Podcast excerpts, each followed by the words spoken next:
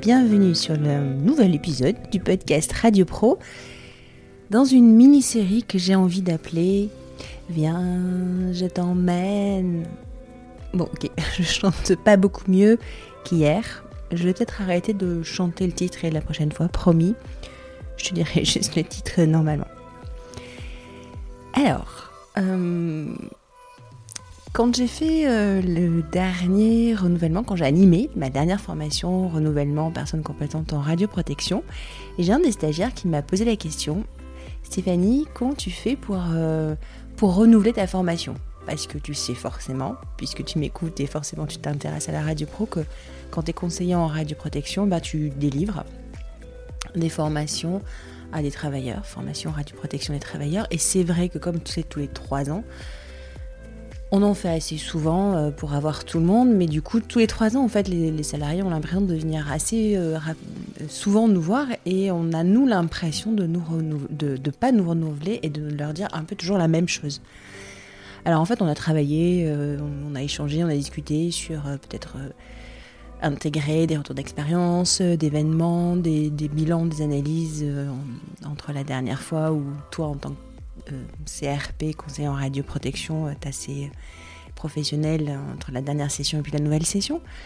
Mais finalement, en fait, euh, ce conseiller en radio pro, il avait la même problématique que moi avec ma formation, enfin la même problématique en tant que posture. Je suis formateur et je, dois inviter, je, je veux que les personnes viennent à ma formation.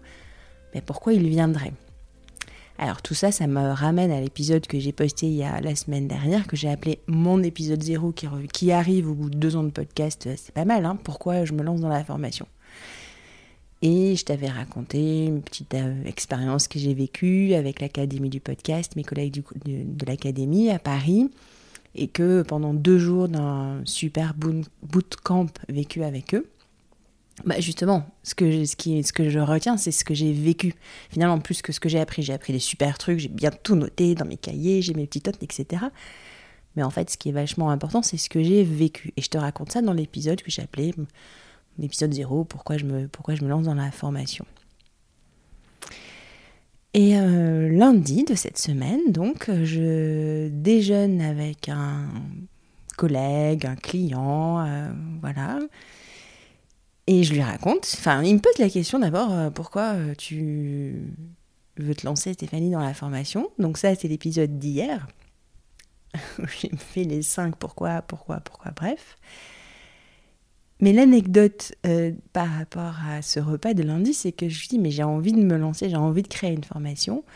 Euh, parce que j'ai envie que les, les, personnes qui viennent se former chez moi, personnes compétentes en radioprotection, ou en tout cas avec moi, j'ai envie que ces conseillers en radio pro, pendant leur formation initiale, leur formation de renouvellement, ils vivent une expérience. Et là, tu sais pas ce qu'il me, tu sais pas ce qu'il me répond Il me dit, bah Stéphanie, t'es pas une agence de voyage Ok. ouais, c'est vrai, Stéphanie, t'es pas une agence de voyage, mais pourquoi j'ai ce sentiment en fait alors? Ça veut dire quoi faire vivre une expérience? Effectivement, c'est faire vivre, c'est le vécu. Tu vois, pour moi, c'est vraiment un mot qui arrive hyper souvent, qui revient. Qu'est-ce que ça veut dire vivre une expérience? Je veux les emmener avec moi. Certes, je suis pas une agence de voyage. Et franchement, c'était dit en toute bienveillance. Hein. Et d'ailleurs, euh, reste jusqu'à la fin de l'épisode parce que je vais te raconter une anecdote sur cette personne. J'espère qu'elle écoutera cet épisode. En tout cas, bon, c'est quelqu'un qui est connu dans le milieu de la radioprotection. Et il m'a promis que si je racontais cette anecdote, bien sûr, je te dis pas qui c'est, mais par contre, toi, tu vas sûrement deviner qui c'est. Et bah, tu sais quoi, tu m'envoies à la fin, à la fin de l'épisode, je raconterai la petite anecdote sur lui. Si tu le reconnais, tu m'envoies son prénom par un mail ou par un DM sur euh, LinkedIn. Je sais pas encore trop quoi, mais je réserverai une petite surprise à ceux qui, euh, bah, qui ont découvert son nom et qui ont bien sûr m'ont donné euh, la bonne réponse. Alors, vivre une expérience. J'ai envie que j'ai envie d'amener des apprenants, les stagiaires, avec moi pendant la durée de la formation pour qu'ils vivent une expérience. Et ce que je te racontais hier, c'est que finalement j'ai un peu de mal dans l'épisode d'hier, l'épisode 1 de cette mini-série, que j'avais du mal à définir ce que c'était que vivre une expérience. Et donc je te propose de t'amener avec moi pendant toute cette semaine-là du mois de mai, du, du 16 au, jusqu'au 21 mai, parce que c'est une, semaine un peu folle avec moi, euh, pour moi, et c'est pour ça que je te dis, viens, je t'emmène avec moi, parce que je suis partie de, de Bordeaux euh, lundi soir, et je ne, reviens à Bordeaux que euh, samedi soir, et je vais vivre des expériences de formation, et du coup, on va explorer ensemble qu'est-ce que c'est finalement que vivre une expérience de formation. Alors j'ai bien la notion que vivre une expérience de formation, c'est vivre quelque chose, euh, euh, tu vois, enfin une, formation qui nous marque. C'est, alors forcément, c'est une formation où tu as appris plein de choses, plein, où tu auras appris des choses, mais j'ai vraiment le sentiment que c'est pas une formation où tout est carré, bien propre, bien lisse. J'ai l'impression qu'il faut que des fois ça s'écharpe un peu, tu vois, que ça dérape, qu'il se passe un truc j'ai l'impression que c'est ça, c'est ça, vivre une expérience de formation. Et en fait, je me dis que, tu vois, bon, j'ai un âge avancé, je, peux te le dire, j'ai 47 ans, mais j'ai vraiment l'impression que moi, à l'école, on m'apprend pas ça. Tu vois, un cours, un bon cours, c'était un cours où tu rentrais, tu t'asseyais, tu, tu vois ton cahier, tu prends tes notes, il faut que ton, ton, carnet, ton cahier soit bien propre, bien rangé, bien ordonné. Fait que tu aies appris des choses euh, en silence, euh, tout bien, pas de, pas de bruit, pas de gens qui se lèvent, tu vois, un truc un peu lisse. Euh, ça, c'était un bon prof. Et en fait, je me dis que quand on vit une expérience de formation, mais peut-être, euh, c'est ce que je dis, c'est ce qu'on ne nous apprend pas non plus à l'école, c'est quand on, on se lâche côté émotion qu'on arrive à vivre quelque chose, on arrive à vivre une émotion, qu'on arrive à l'analyser et qu'on y prenne du plaisir. Est-ce que tu te rappelles, toi, à l'école, avoir vécu une émotion? Peut-être que je me trompe en fait, que si finalement les profs qui nous ont marqués, les profs dont on se rappelle, c'est peut-être les profs avec qui on a vécu quelque chose. Tu vois, je me rappelle une prof d'histoire qui nous racontait, qui nous amenait dans ces trucs. Je ne sais pas si c'était une bonne prof, j'en sais rien. Mais elle nous embarquait, quoi. Elle nous faisait vraiment vivre des choses. Tu vois, si, je me rappelle d'elle. Mais dans notre société, je pense qu'on ne nous apprend pas trop à montrer ses émotions. Les Français sont assez euh, pudiques. Bon, je ne veux pas faire de généralité. Bref, viens, je t'emmène avec moi. Ce soir, je suis arrivée à Lyon. Demain, j'ai RP Circus. Mais qu'est-ce qui s'est passé mardi et mercredi? Mardi et mercredi, pour moi, j'ai suivi une formation d'approfondissement de, management d'assurance de la qualité en imagerie. Avec une super prof. Une super prof. Et euh, je, dis ça en m'arrêtant un petit peu parce que j'ai le sentiment que j'ai pu la blesser. Alors je vais te raconter pourquoi. Je vais te raconter pourquoi.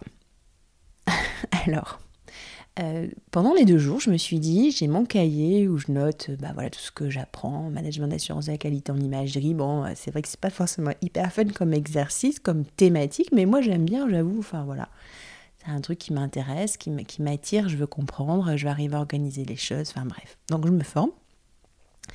Et sur une page de mon cahier, je note ben, toutes les choses qui, se passent pendant la formation. Je me dis, ça c'est chouette, ça c'est bien, tu vois, c'est une, expérience de formation, ça c'est bien. Euh, mais finalement, tu vois, je trouve ça assez lisse. Je trouve ça assez lisse. Alors, qu'est-ce que j'ai? J'ai noté des trucs super quand même. Dans ma formation. J'ai trouvé euh, euh, un groupe euh, super, forcément tu es loin de chez toi, donc bah, tu, passes du temps avec des, un groupe, ça fait deux fois qu'on se rencontre parce que c'est une formation qui est morcelée en quatre fois, là c'est la deuxième session, donc je, je retrouve des gens que j'ai rencontrés la première fois bah, il y a un mois, euh, des gens charmants, grand sourire. En plus, on est à Nice, il fait hyper beau, on profite du soleil.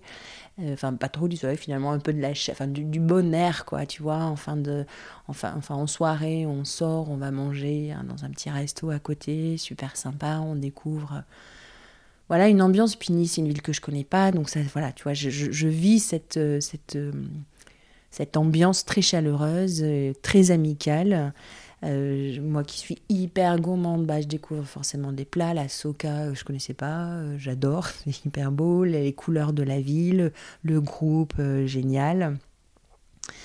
et je me laisse bien porter par, par la formatrice. super. super. Et pourtant, je me dis, mais tiens, tu vois, en fait, finalement, c'est un peu lisse. En fait, c'est un peu lisse. C'est lisse, quoi. tu vois, il a pas. Je me dis, bah, c'est pas forcément. Enfin, bref, c'est lisse. Deuxième jour, aujourd'hui, milieu de matinée, je me. C'est plus lisse du tout. Je me cogne à un mur. Euh, l'image.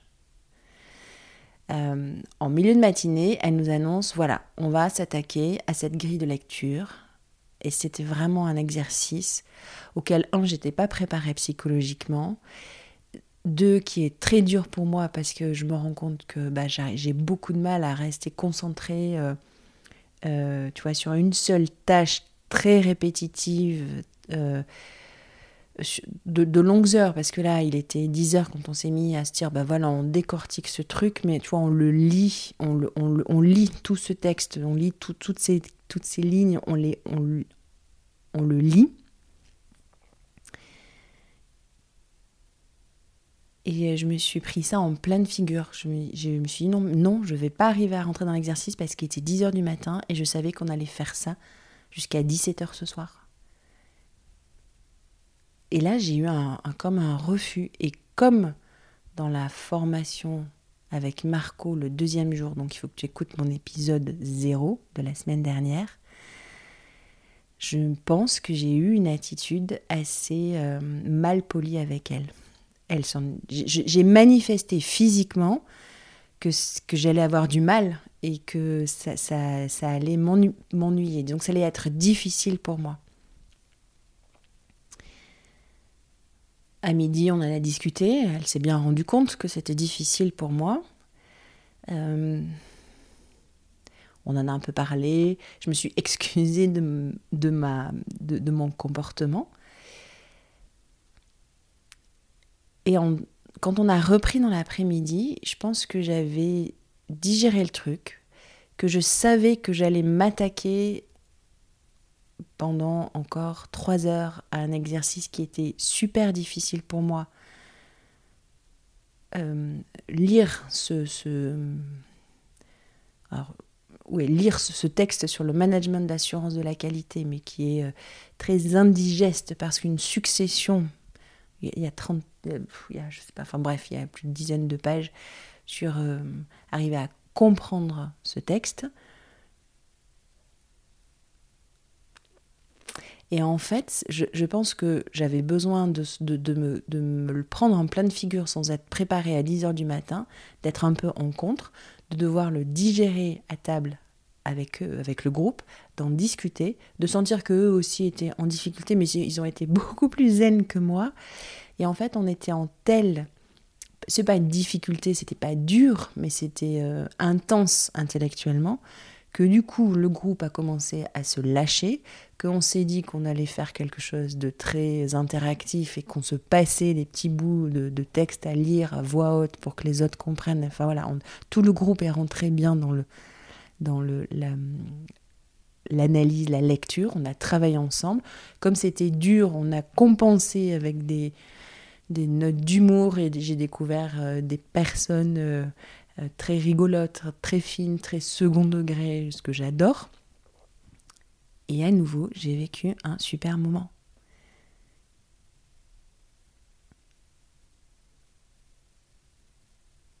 Cette formation qui pouvait être, euh, je dis lisse, mais c'est peut-être pas le terme, mais tu vois, voilà, une formation euh, normale, s'est transformée en une vraie expérience de formation au bout du deuxième jour et j'ai l'impression que ce qui est important, ma, révélation en fait de ces deux jours, elle résonne complètement avec ce que j'ai vécu avec Marco à l'Académie du, du, podcast. C'est que comme ce que je te disais dans l'épisode d'hier, c'est que c'est parce qu'il y a de la contrainte que naît la créativité, que c'est parce qu'il y a de la contrainte que naît la liberté. Et je me suis demandé si c'est pas parce qu'il y avait de la contrainte, donc je me suis opposée à un moment donné au formateur, qui a très bien compris que je voulais pas rentrer dans, ce qu'il avait imaginé pour nous, pour moi, pour le groupe, que du coup il y a eu cette petite confrontation pendant un, temps moi, peut-être une heure et demie quand même, ça a été long, je pense, pour elle, que j'ai lâché le truc à un moment donné, je me suis dit, ok, je lâche prise, j'y vais, je rentre dedans, et que là, ça a été waouh. Je me dis que c'est vraiment pas par la facilité en fait qu'on vit une expérience waouh, tu vois. Il faut pas que ce soit. Euh, c'est toi en fait qui va vivre l'expérience. C'est toi, le stagiaire, qui va créer cette expérience. Tu la crées parce que tu vis, par ton attitude. En fait, finalement, le formateur, il te propose quelque chose, il propose, tu disposes.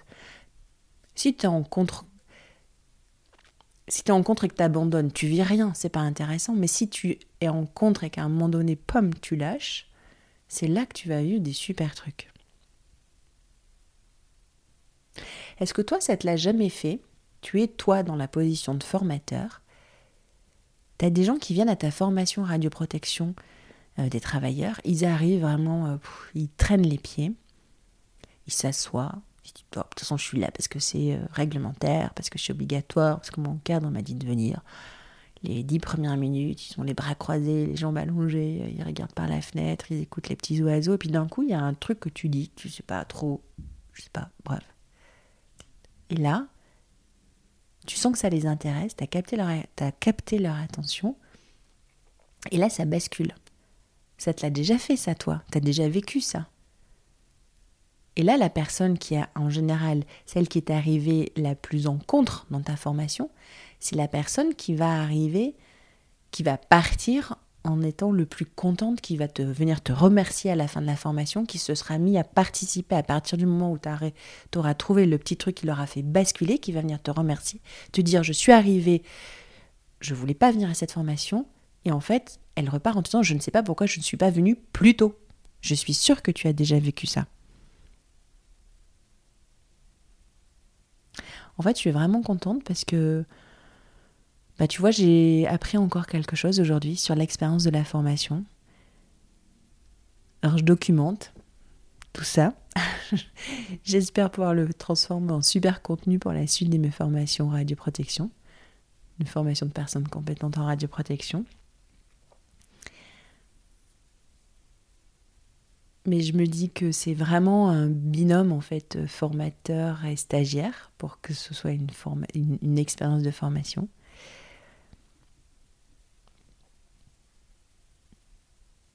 Je me dis qu'il ne faut pas que les formations elles soient trop lisses, trop banales.